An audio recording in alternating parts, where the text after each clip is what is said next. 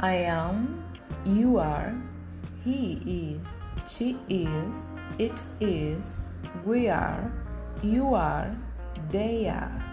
En contracción sería I'm, you are, he is, she is, it's, we are, you are, they are.